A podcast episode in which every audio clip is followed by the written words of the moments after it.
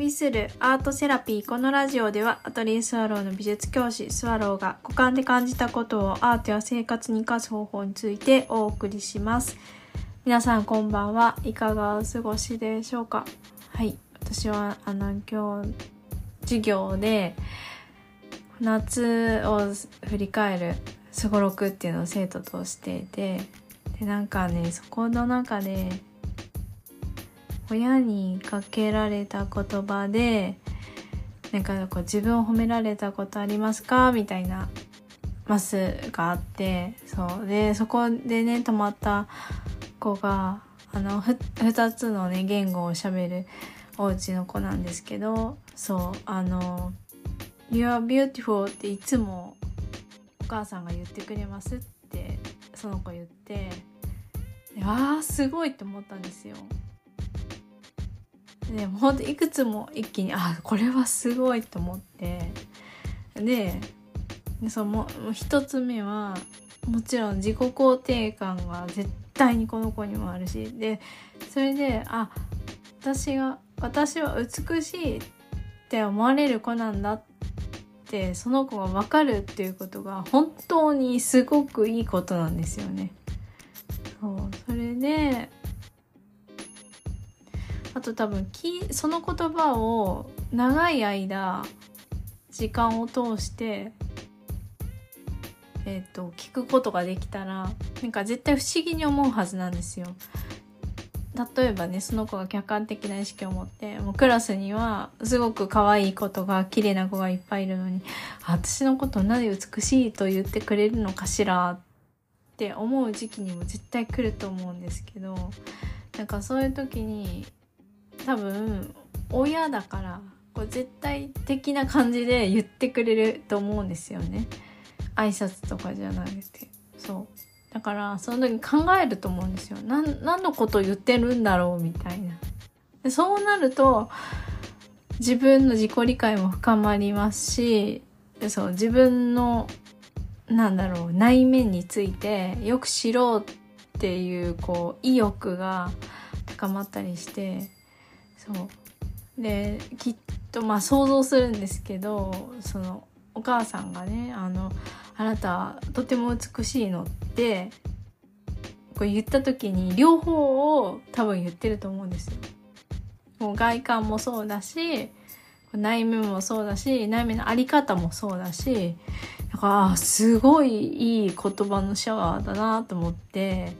あこれは本当に文化が違わないとなんかなかなかないけどこの子ほんと幸せだなって思ったんですよね。そうでそれを何て言うかこう屈託のない感じでそう言ってくれるんですみたいな感じで言っててなんかそのバランスがすごくこう、はい、いいいなって今日思ってそうでそれでお話ししたいなってそう思ったんですよ。そうでやっぱこう美しいって思う気持ちってななんか個々でだいぶこう幅があって違うと思うんですけどもちろん子供が自分の中で一番美しい存在だってこう強く思ったらそういう言葉が能動的に出るしとなんかこう美しさの種類っていうのはまあ人によって違うのですごくねあのこうなんだろうなこう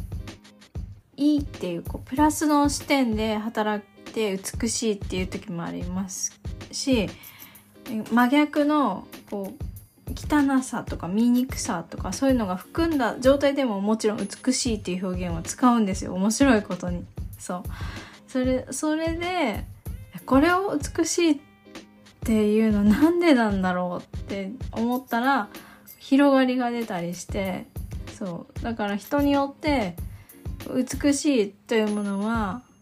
幅があるんですよね。そうそう。みんなが絶対同じものを美しいって思わないところがまたさ私はすごくいいなって思っていて。そうでもねあのこれが美しいっていう人の表情とか言い方とかなんかそういうの見るとなんかすごくこう革新的なこう感じて言ってるから多分ま、迷ってないんですよね。そう。それがねなんかいいいいいいなっても思うし多分行き過ぎるとこう違うこう感情とか状況が混ざってきてまた違う方に変容していくとは思うんですけどでもその人が何かを見て美しいと思うものを言うっていうのは他の人にとってもすごくいい効果をこう生み出すんだなって今日改めて感じました。あだからそうそう。あまりこう言ったことはないけどなんかあなたは美しいっていう風になんか言うのいいかもって思ったんですよ。日本人だとねなんかあんまり言わないと思うんですけどでも美しいっていう風に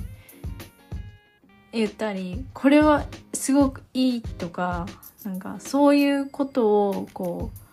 う幼少期とかから聞いてたらなんか美しいの概念がすごく一気に広がって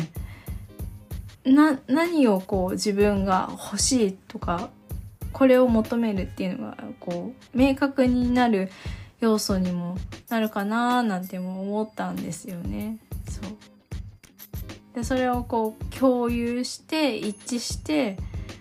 うんなんかあこれいいねって言える人がいるっていうのもすごくいいことだなってなんか今日はその